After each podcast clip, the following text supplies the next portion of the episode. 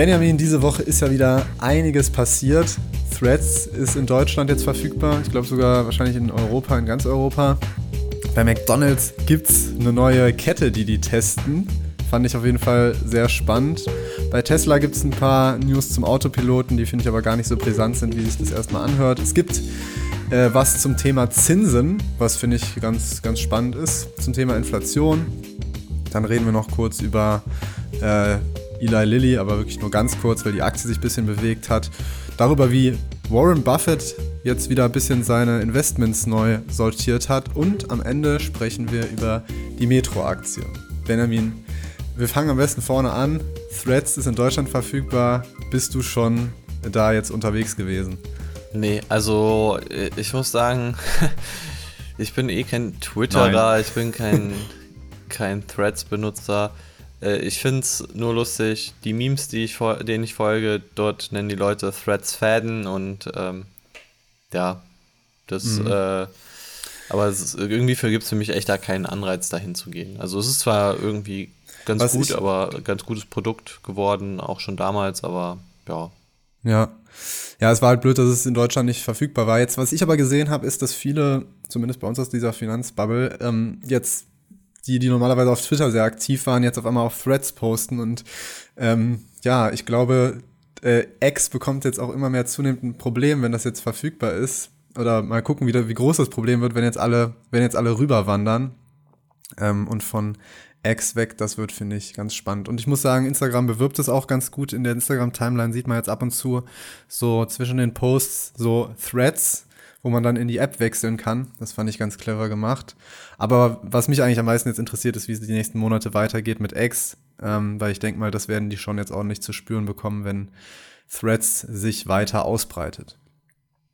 Ja, ja, also mal schauen auf jeden Fall, was passiert. Ich bin, ich glaube, Europa ist gar nicht so wichtig für, für Twitter oder für Threads. Deswegen war das jetzt auch nicht so schmerzhaft, dass dann Thread so ein bisschen mit deutlicher Verzögerung in Europa gekommen ist. Muss man mal beobachten, aber ja, also ich habe es jetzt in meinem Leben nicht vermisst. Ich bin so einmal die Woche irgendwie auf Twitter, guck mal so ein bisschen, was da abgeht und es ist halt auch ja, immer nur Aufregen oder irgendwelche Memes. Also die, die Memes finde ich tatsächlich besser. Dann würde ich sagen, machen wir weiter mit McDonald's. Die haben nämlich eine neue Kette jetzt getestet oder testen sie in den USA in ein paar, an ein paar Standorten. Ich glaube, es gibt drei oder sowas aktuell. Und es soll noch irgendwie äh, jetzt demnächst auf zehn erweitert werden. Und zwar heißt die Cosmex. Wer unsere Analyse gelesen hat, der kannte die auch schon. Das will ich mal betonen. Ah, ja. ja, die, die stand schon genau. vor, vor vier Monaten in unserer McDonalds-Analyse, haben wir auch darüber schon geredet und dort die Details, also es ist gar nicht mal so viel Neues dazu gekommen, aber jetzt wird es real. Okay. Wer die Analyse nicht gelesen hat, dem erzählen wir jetzt trotzdem kurz mal, worum es da geht. Cosmex wird geschrieben COS und dann MC, großes M, also wie das McDonalds MC. Und das ist ein Wortspiel, was ich ganz clever finde, weil Cosmex wird ausgesprochen und das steht, soll so ein bisschen auf das Wort Kosmos hindeuten. Denn diese Cosmex-Filialen haben so ein bisschen als Thema, ich würde sagen, so außerirdische Spezialitäten. In der Pressemitteilung stand auf jeden Fall viel davon mit Getränken außerhalb von dieser Welt und äh, das, also sie haben sich da schon ziemlich speziell auf so dieses, dieses Thema eingeschossen und das auch im Namen mit reingenommen. Was gibt's da jetzt? Also ähm, von den Produkten her und vom Essensangebot konzentriert sich das Ganze so sage ich mal, auf eher so Kaffee- und Frühstücksspezialitäten, wobei sie selber sagen, es ist so ein bisschen für dieses Nachmittagsloch gemacht, so 15 Uhr, wenn man Mittag gegessen hat und müde wird und dann nochmal so einen kleinen Snack haben will, so wie Kaffee und Kuchen. Das kriegt man dann bei Cosmex. Und das wird jetzt getestet. Das Konzept beinhaltet auch, dass es keine Sitzplätze gibt. Es ist nur Drive-Thru, also sehr geringe Kosten, was schon mal spannend ist. Und ich habe letztens gesehen, dass schon eine Frau aus London extra zur Eröffnung bis nach Illinois oder wo der erste Store eröffnet ist, hingefahren ist. Also richtige McDonalds-Fanboys. Aber gut, was hältst du von dem Konzept? Also, was ich lustig finde, ist, ich glaube, Cosmix oder so ist irgendwie so eine McDonalds-Figur, weißt du, so wie Ronald McDonalds und so, äh, Mac McDonald mm. oder dieser Hamburglar ja. und, und der Grimace, haben die da nochmal in die Trickkiste reingegriffen und irgendwie so ein, die hatten so ein Alien früher anscheinend als irgendeine Figur. Äh, ich finde. Kommt dann im nächsten Marvel-Film zu. ich finde tatsächlich die, wenn ich mir das so angucke, die Sachen, die die auf der Speisekarte haben, sehen ganz lecker aus. Also ich muss sagen, okay, ich finde jetzt so diese dieses Rührei, das so in so ein Burger Patty reingebraten wird, finde ich jetzt nicht so cool, aber irgendwelche Pretzel Bites, Mac Pops, wo, also irgendwelche kleinen, ja, Berliner, so gefüllt mit irgendeiner Füllung oder irgendwelche Cookies und Brownies. Mhm. Sieht schon ganz lecker aus. Ähm, erinnert natürlich sehr stark an Starbucks. Also muss man sagen, ich mhm. glaube, die wollen es gerade auf dem Land mit Starbucks aufnehmen. Also so in den Städten natürlich gibt es ja so viele Dunkins und Krispy Kremes und sowas und da ist es ja normal, dass man dann in den Laden reinlatscht und sich das einfach to go mitnimmt, so irgendwie in New York, in allen anderen Großstädten und ich glaube, da versuchen die eher diese Starbucks mit Drive-Thru anzugreifen, weil das ja sich auch während der Pandemie sehr gut durchgesetzt hat, dass man irgendwie, also setzt sich aktuell immer noch weiter durch, dass man seine Starbucks-Bestellung einfach im Drive-Thru mitnimmt. Und ich glaube, da möchte McDonald's einfach dran. Ja, also ich glaube, interessantes Konzept und natürlich vom Ansatz her natürlich auch ganz schlau, halt ist mal von McDonald's loszulösen, von dieser McDonald's-Brand, die einfach immer für Burger steht, dass man, weil dieses McCafé, das fand mm. ich mhm. auch nie ansprechend. Mm. Das ist immer in irgendein so mhm. Burger-Place reinzugehen, um irgendwie sein Kaffee oder Kuchen zu haben. Nee. Deswegen finde ich das eigentlich eine ganz gute Idee. Was mir nicht so gut gefällt, also ich finde an sich das Konzept, also ich finde an sich die Idee auch äh, spannend, damit Starbucks zu konkurrieren, aber ich muss sagen, mir ist das Ganze ein bisschen zu verspielt. Also mich erinnert das so ein bisschen an Kinderparadies vom, äh, von der Aufmachung und so wie das, so diese Webseite mit den, also ich finde, das ist für mich ein bisschen zu verspielt. Also ich finde, Starbucks ist davon vom Marketing her so ein bisschen seriöser und erwachsener und Cosmix ist schon sehr, ähm, ja, ich will nicht sagen kindisch, aber das irgendwie, das, das ist mir aufgefallen, das gefällt mir persönlich jetzt nicht so gut. Ja, aber ist auch das McDonalds-Ding, also dieses ganze Kindermarketing, das ist ja immer das auch gewesen, was wofür McDonalds stand. Also äh, vielleicht wollen. Aber das haben die ja geändert irgendwann. Mittlerweile ist es ja auch seriöser geworden.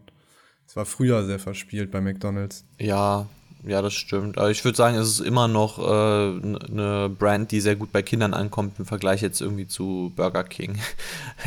ich habe mir da nur ja, so mal das, das, das so eine Doku angesehen, wo McDonald's irgendwie so einen Erwachsenenburger mal rausgebracht hat und das so ein richtiges Desaster wurde, weil die das dann halt nicht richtig getestet hatten. Und äh, ja, dann haben sie sich doch irgendwie wieder auf diese Kinderwerte besinnt. Mit Biergeschmack. So. ähm, ja, das zu McDonalds. Mal sehen, wann der erste, vielleicht, ob überhaupt jemand nach Europa kommt, wann in Deutschland, werden wir, denke ich, bald auf jeden Fall dann testen, wenn es soweit ist. Aber das wird mit Sicherheit noch etwas dauern. So, bei Tesla gab es diese Woche eine Schlagzeile, zwei Millionen Fahrzeuge zurückgerufen, im Grunde alle Fahrzeuge, die auf den US-Straßen unterwegs sind. Bei Tesla ist es ja in den letzten Jahren eigentlich immer dann einfach bei Rückrufen der Fall gewesen, dass die ein Software-Update einfach gemacht haben, auch dieses Mal.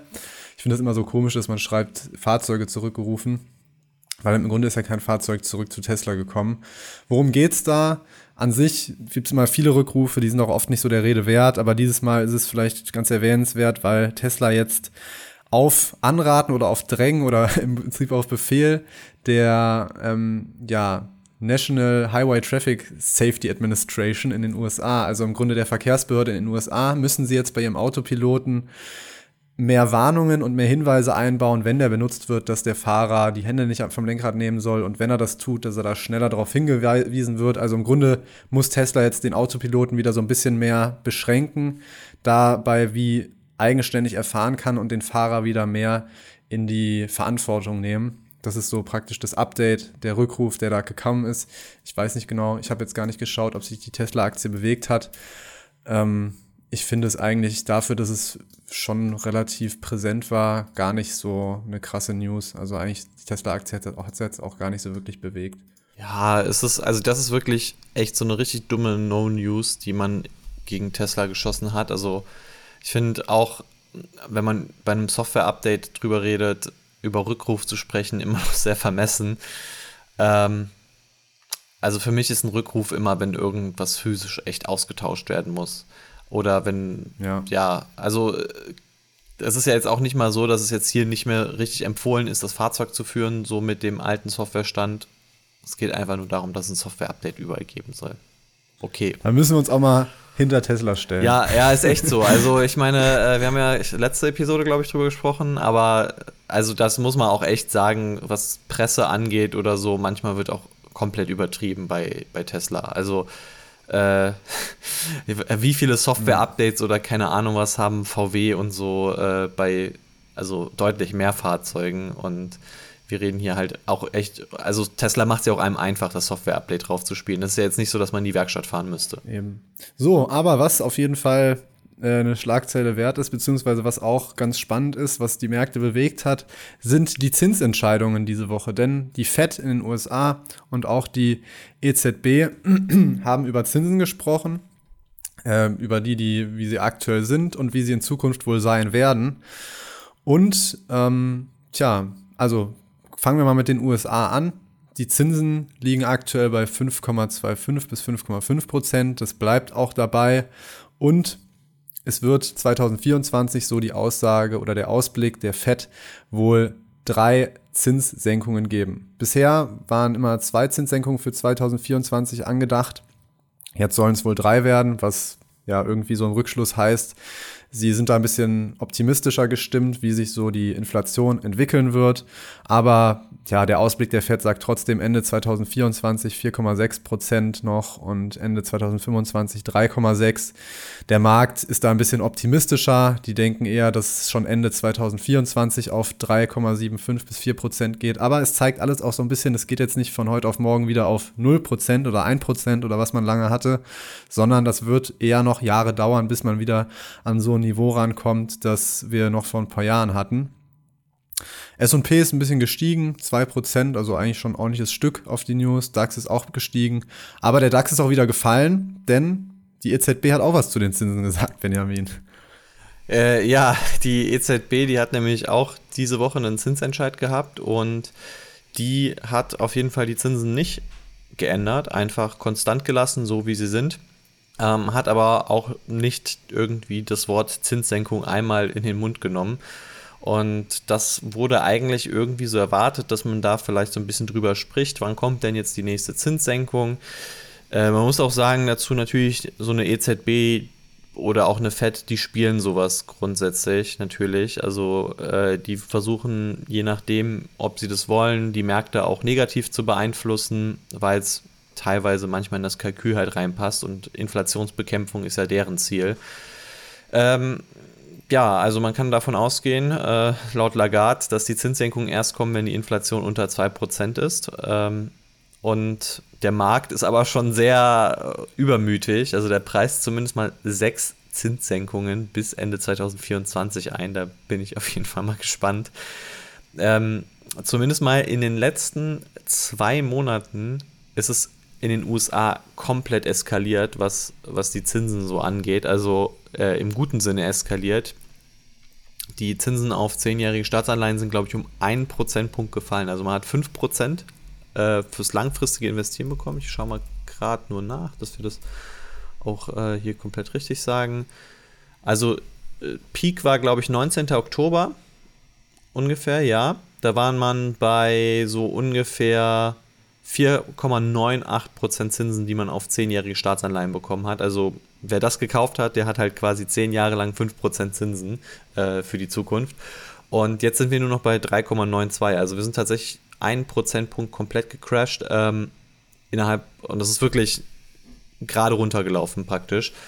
Mhm. Äh, da zeigt sich schon, dass der Markt da echt mit Zinssenkungen rechnet, dass der Markt davon ausgeht, dass, dass wir eigentlich diese Hochinflationsphase das Top überschritten haben und man merkt es an den Aktienmärkten, also Immobilienaktien sind auch wirklich gerade hochgelaufen seit Oktober. Äh, alles, was irgendwie zinssensitiv ist. Mal sehen, wann die, äh, mal sehen, wann die Dividendenaktien wieder steigen, wenn alle merken, dass, die, dass man nicht mehr so gute Zinsen bekommt. Ja, also die sind auch tatsächlich schon gestiegen. Kannst du schon so sehen, so Coca-Cola oder sowas, die haben schon, glaube ich, irgendwie 15% von ihrem Dip ausgemacht. Moment, ja. gucken wir mal. Ja, so. Man, man muss aber auch sagen, ich habe mir mal die Inflationsrate in äh, Europa nochmal angeschaut. Wir sind jetzt im Oktober bei 2,9 Prozent. Und ähm, die geht schon ordentlich runter. Also es ist schon perspektivisch gut möglich, dass wir nächstes Jahr auch unter 2% kommen. Das heißt, nur weil die Lagarde jetzt sagt, 2% sind es wichtig und noch nichts angesprochen hat, heißt es nicht, dass nächstes Jahr jetzt keine Zinssenkung kommen. Es ist schon irgendwo wahrscheinlich, aber es wird halt einfach noch nicht so konkret angesprochen.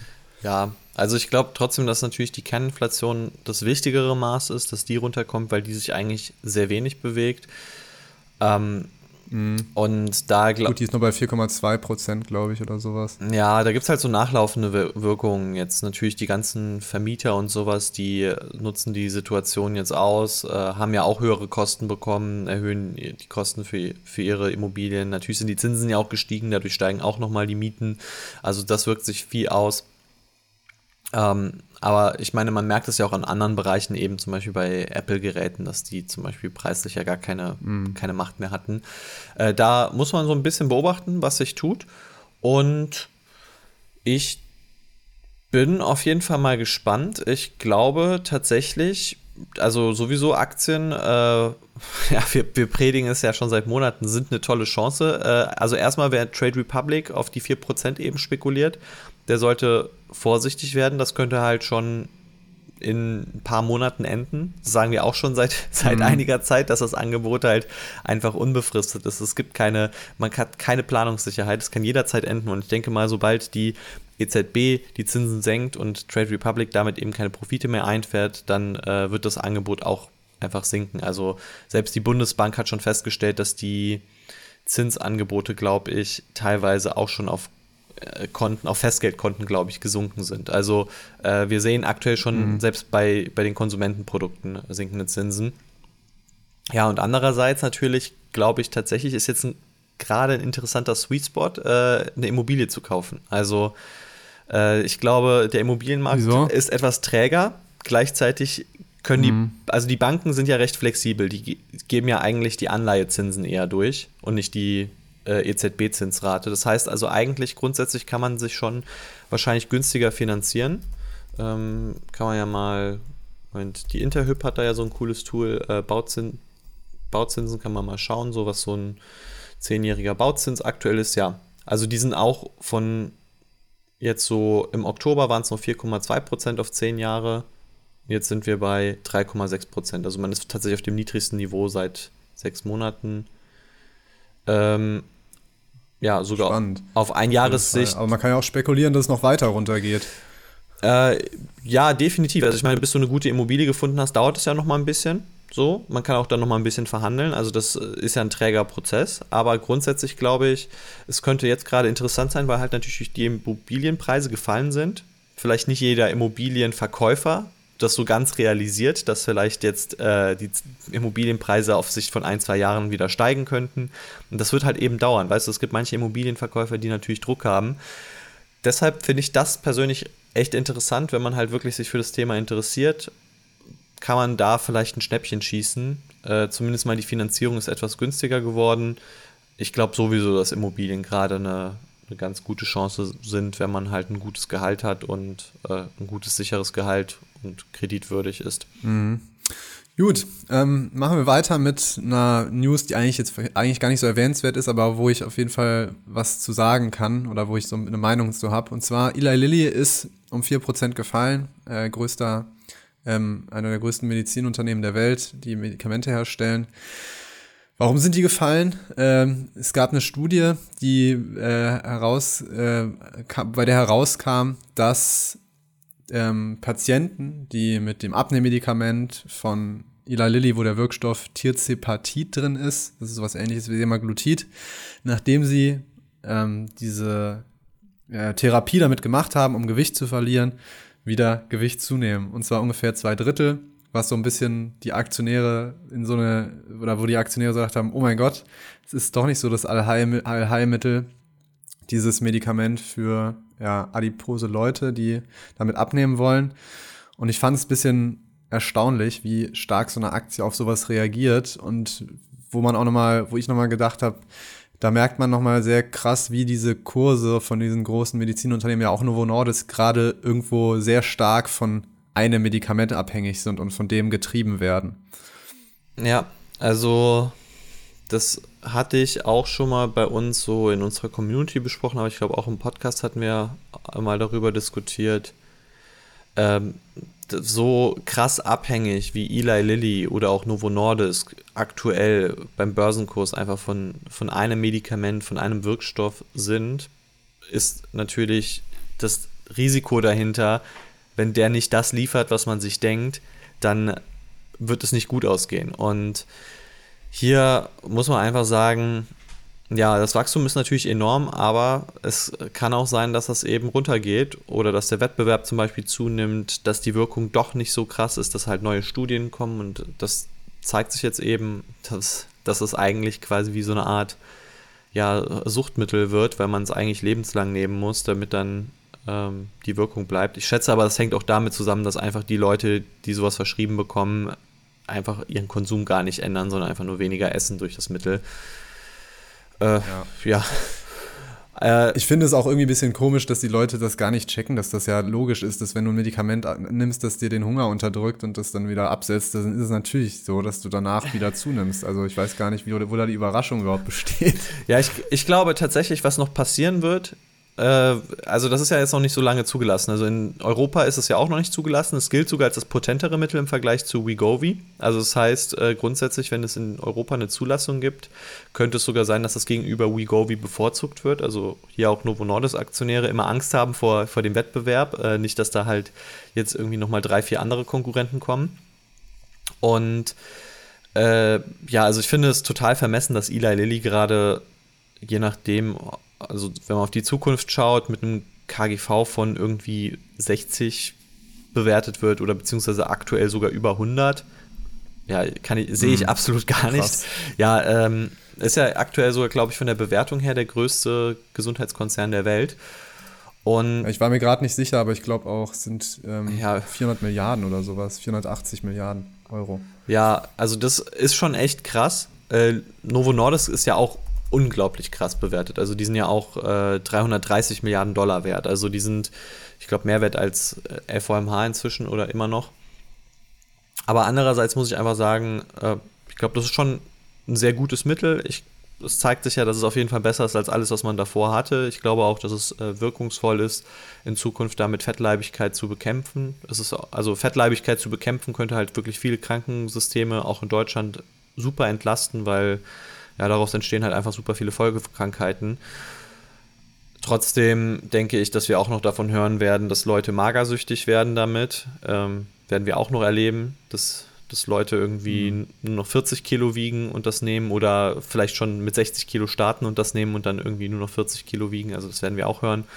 Und deswegen sollte man das nicht so auf die leichte Schulter nehmen. Also ich glaube, so ein Medikament und auch so wie das medial gepusht wird, wird halt einen krassen Abuse erleben. Und ich kann mir auch gut vorstellen, dass wir da noch viele Regulierungen sehen werden oder dass die Verschreibung einfach nicht mehr so locker sein wird wie aktuell. Ja, und damit kommen wir noch zum letzten Thema, bevor wir über Metro sprechen. Und zwar, ja, auch jetzt würde ich sagen, nicht mal so was Großes, aber erwähnenswert trotzdem, weil es ja ein wichtiger Charakter ist hier bei uns in der Welt. Und zwar Warren Buffett da gibt es Neuigkeiten zu seinen ähm, Investments, da gab es wieder neue Berichte. Und zwar hat Warren Buffett ähm, ja, zwei Aktien miteinander praktisch getauscht, so ein bisschen. Einerseits hat er ähm, seine HP-Beteiligung ähm, halbiert und dafür ein Unternehmen gekauft, wo er schon die letzten Monate immer ordentlich zugegriffen hat, vor allem vor der oder ja, als der Ukraine-Krieg gestartet ist, und zwar bei Occidental Petroleum hat jetzt nochmal, ich weiß gar nicht, wie viel es jetzt in der Summe waren, ähm, ich glaube 500 Millionen Akt, äh, nee, ich glaube für 500 Millionen Dollar hat er gekauft und hat mittlerweile Anteile von Occidental Petroleum in Höhe von 27 Prozent. Also ein gutes Viertel der Firma gehört mittlerweile ihm und ja, wendet sich, wettet praktisch so ein bisschen, so wie ich das sehe, auch darauf, dass der Ölpreis wieder steigt, weil der ja jetzt auch nochmal stark gefallen ist in, in Anbetracht der Angst, dass da irgendwie eine Wirtschaftskrise kommt und ähm, Öl nicht mehr so gebraucht wird, ist der Ölpreis gefallen und er wettet so ein bisschen gerade dagegen, so sehe ich das. Sechstgrößte Position mittlerweile bei Berkshire Hathaway. Äh, was interessant ist, er hat nochmal die Option, äh, über 80 Millionen weitere Aktien zu kaufen zu einem Preis von 56 Dollar. Also das ist jetzt so aktuell auch das, was der Marktpreis ist. Äh, ja. Also weitere 10% der Firma. Und Ach, krass. Ja, ich weiß auch nicht, seine, seine Liebe zu Occidental Petroleum kann ich nicht so ganz nachvollziehen. Ich finde es persönlich jetzt nicht so ein spannendes Unternehmen, aber ich bin froh drüber, über Berkshire daran einfach beteiligt zu sein. Ähm, ja, also er hat es ja, glaube ich, auch während der Pandemie mal, war ja auch echt krass. Also kurz vor der Pandemie hatte er auch so eine krasse Position da drin und dann hat er alle zum Tiefspreis einfach in der Pandemie abgestoßen. Also da hat er hm. äh, sehr schlechtes Market-Timing bewiesen. Deswegen gebe ich nicht so viel auf seine, seine Käufe da. Ähm, die, einzigen Käufe, ja. die einzigen Käufe, die mich interessieren, sind, wie viele Aktien kauft er zurück. Die da. Ja, gut. Aber muss sagen, seit, äh, seit dem Start dem, der, des Ukraine-Kriegs hat er ja schon ganz gut Plus gemacht mit denen. Also ich glaube, da sind schon, seitdem ist die Aktie auch schon um 50 Prozent gestiegen oder so. Ja, also ich gehe mal davon aus, dass er wahrscheinlich irgendwie ungefähr die Verluste wieder reingeholt hat, die er während der Covid-Pandemie gemacht hat. Ich habe es nicht genau überprüft. Vielleicht sogar mehr. Ja, gut, und damit sind wir praktisch mit den News durch und ich würde sagen, wir sprechen doch mal über Metro. Und als ich die Analyse gesehen habe und Metro gelesen habe, habe ich erstmal, wie vielleicht viele von euch, an den an die deutsche, an, den, an das deutsche Großhandelsunternehmen Metro gedacht, in dem man mit Gewerbeschein reinspazieren kann und dann praktisch alles in Übergrößen für ähm, die Küche zu Hause kaufen kann oder auch andere, andere Dinge. Aber Benjamin, das Metro, das wir jetzt in der Analyse haben, ist mal wieder was Unbekannteres und hat mit der Metro in Deutschland nicht wirklich was zu tun, oder? Nee, Überhaupt nicht, also echt ganz und gar nicht. Und ich glaube, da kann man auch ganz froh drum sein, weil nämlich die deutsche Metro, die läuft nicht so gut. Das äh, Konzept funktioniert nicht so ganz gut, aber das kanadische Konzept, also es ist ein kanadisches Unternehmen, das funktioniert dagegen sehr, sehr gut. Also Metro ist ein kanadischer Lebensmittelhändler vor allem hatten sich auch einige Leute schon mal gewünscht für eine Analyse, also weil es einfach so gut gelaufen ist in der Vergangenheit.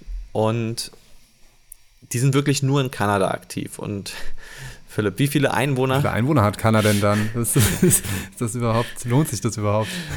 Ja, genau, das wollte ich nämlich fragen so, weil Kanada hat tatsächlich weniger als die Hälfte der Einwohner von Deutschland. Also Deutschland hat ja irgendwie so 83 Millionen, Kanada eher so 38, 39.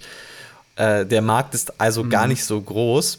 Und wer weiß, wer, wie jeder weiß, ist ja Kanada ein riesiges Land. Also das heißt, die Einwohner sind auch teilweise sehr verteilt.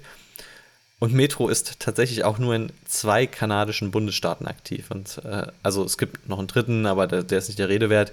Äh, und zwar in Ontario und in Quebec. Also Quebec, da stehen drei Viertel aller Filialen, Ontario, da steht ein Viertel aller Filialen und insgesamt 2% steht nochmal in dem Staat New Brunswick. Mhm. Und das ist ziemlich krass. Also das Unternehmen hat sich wirklich nur auf zwei Bundesstaaten fokussiert, aber es sind auch wirklich die bevölkerungsreichsten, weil in denen leben 61% aller Kanadier. Und das, was hm. Metro einfach macht, ja, sie betreiben Lebensmittelmärkte und Drogerien. Also in den USA, Kanada, eine Drogerie ist ja irgendwie so ein Mix zwischen Apotheke und Drogerie. Also das werden natürlich auch äh, pharmazeutische Produkte verkauft. Und ich würde sagen, das ganz Wichtige, was eigentlich solche Märkte machen, ist immer eine Lücke zu schließen, nämlich zwischen dem Hersteller von einem Produkt, also Coca-Cola, mm. Procter Gamble, die natürlich riesige Fabriken haben, die alles in einer gigantischen Klasse herstellen und dem Konsumenten, der eigentlich nur einen Liter Cola trinken möchte oder einen Gillette-Rasierer haben möchte. Und während halt der andere eben 500er Packen herstellt oder Cola in 10.000 Liter Kanistern quasi liefert.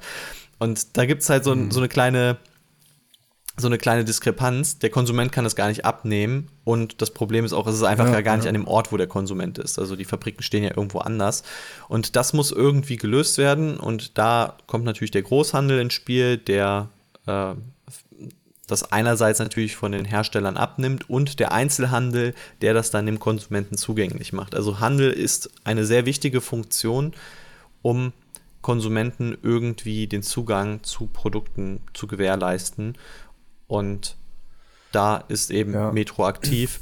Und das Schöne ist, Handel ist nicht zyklisch. Also wirklich nicht, wirklich sehr nicht zyklisch.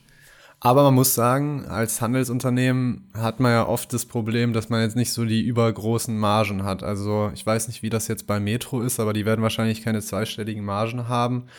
Ähm, Gibt es da irgendwas Besonderes? Haben die vielleicht Eigenmarken oder sowas? Wie, wie, oder wissen die das und gehen dagegen vor?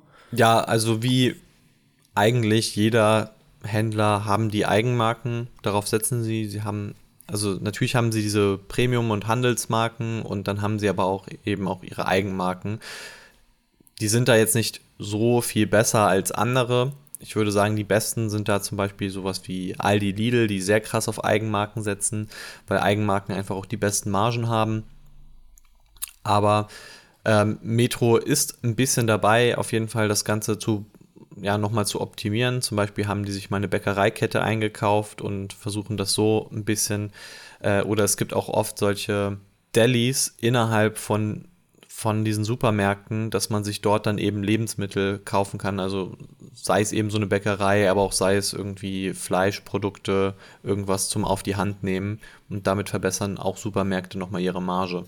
Jetzt habe ich gesehen, in der Analyse, Metro wächst eigentlich ganz ordentlich dafür, dass sie ja, dass der Lebensmittelmarkt zwar nicht zyklisch ist, aber trotzdem jetzt auch nicht der Wachstumsmarkt schlechthin ist. Wie machen die das denn, dass die da so ein gutes Wachstum haben?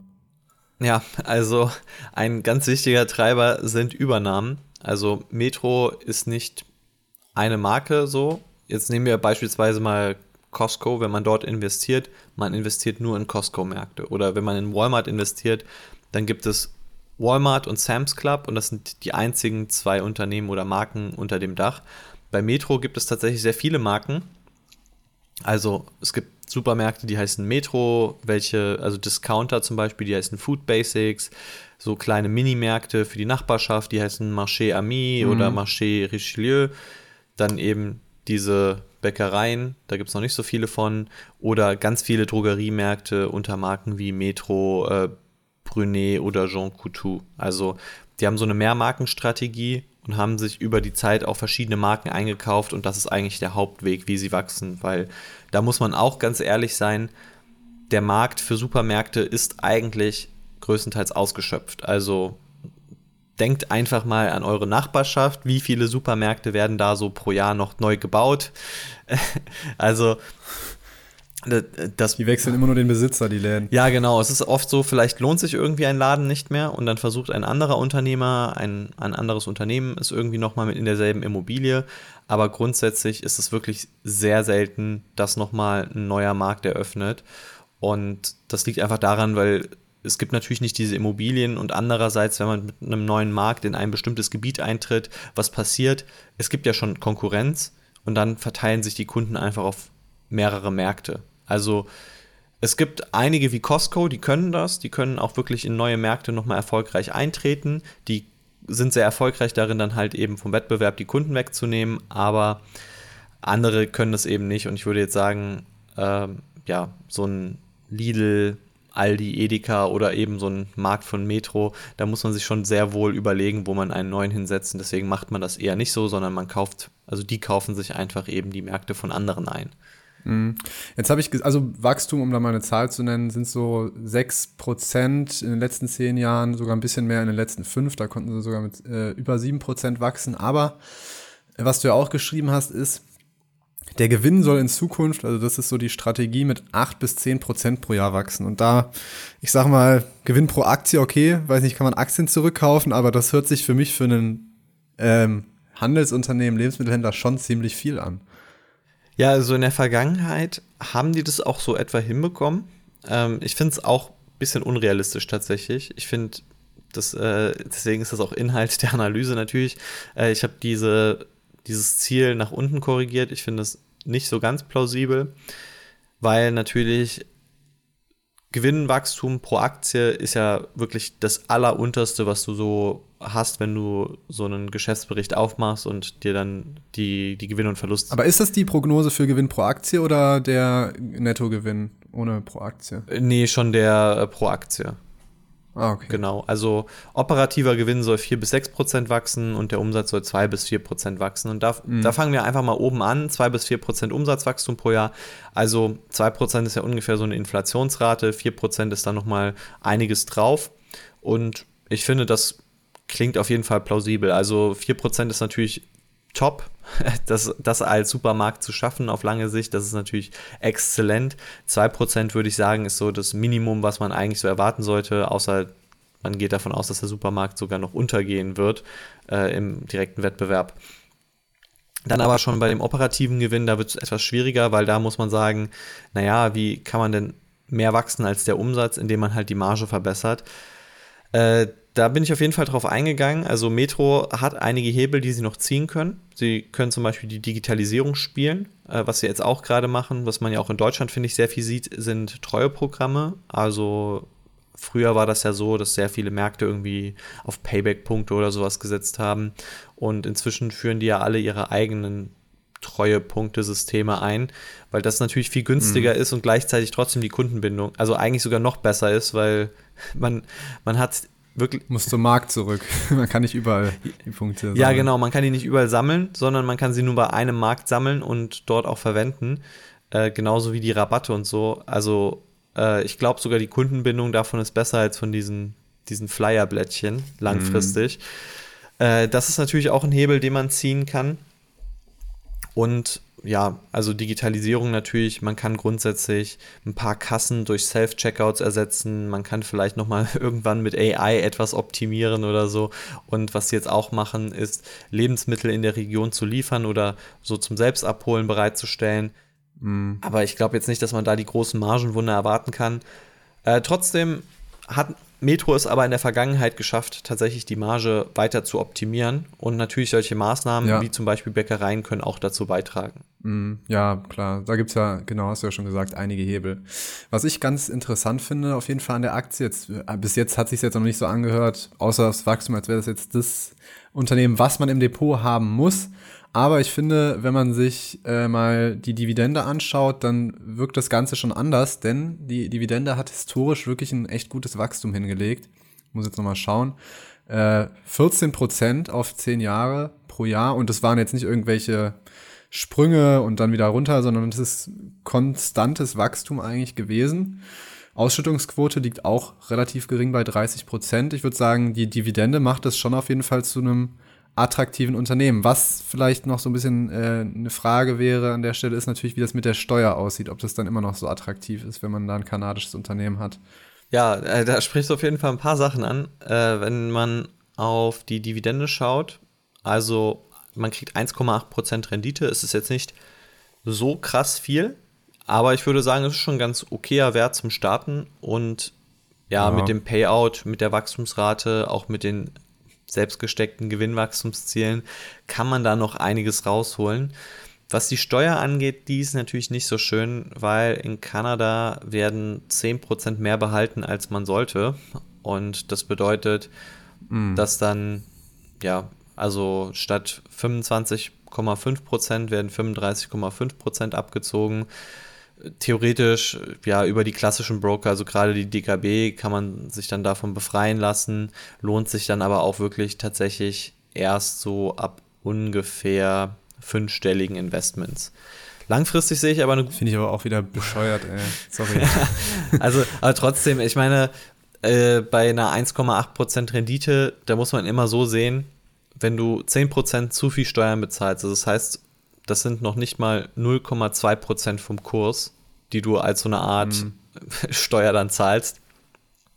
Ist zwar ärgerlich, aber diese 0,2 Prozentpunkte, die machen halt einfach den Braten nicht fett. Also das ist jetzt nicht das, was dich hindert. Und wenn du langfristig mit dieser Aktie sehr erfolgreich bist, dann kannst du dir auch die Rückerstattung leisten oder dann bist du bei der DKB, mhm. dann zahlst du halt deine 30 Euro alle drei Jahre und äh, dann ja, holst du dir das Geld einfach wieder.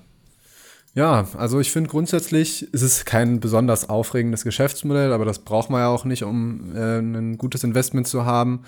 Ähm, was ich besonders spannend finde, ist die Dividende. Ich vermute mal, der Aktienkurs ist ja wahrscheinlich auch ganz gut gelaufen in den letzten Jahren, wenn ich mir die Geschäftsentwicklung so anschaue. Ähm, wie sieht das aus? Was für große Gefahren siehst du für Metro? Gibt es da irgendwas, worauf man besonders achten sollte, wenn man da investiert? Also Womit ich mich beschäftigt habe, ist, könnten nicht Aldi und Lidl irgendwann sagen, hey, USA haben jetzt verstanden, jetzt gehen wir auch nach Kanada und machen dort mal ein bisschen Stress. Und das, das was ja Aldi und Lidl aktuell auch wirklich so in den USA machen. Also Aldi ist, glaube ich, so der am schnellsten wachsende Lebensmitteleinzelhändler in den USA. Das Konzept kommt richtig, richtig gut an. Und Erstmal, Metro ist sowieso schon bei Discountern vertreten. Und Discounter sind etwas, was halt nicht jeden anspricht. Manche Leute lieben Supermärkte, andere wollen eben lokal einkaufen, weil sie kein Auto mehr haben oder sowas. Deswegen brauchen solche Nachbarschaftsmärkte. Also das Konzept funktioniert schon mal nicht überall.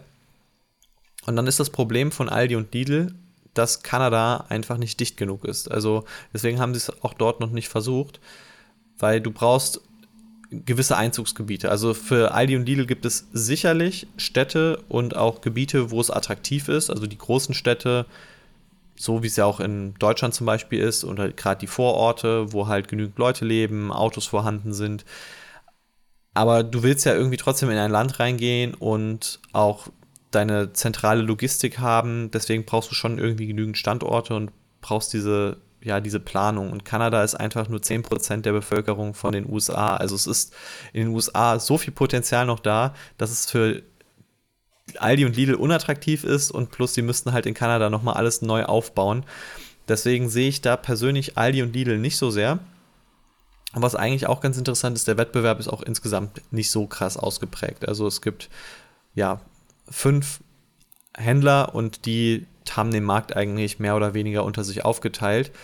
Trotzdem sehe ich natürlich als mhm. Risiko, dass es gibt halt größere Händler als, als Metro. Äh, einmal das Unternehmen Loblaw und das Unternehmen Empire.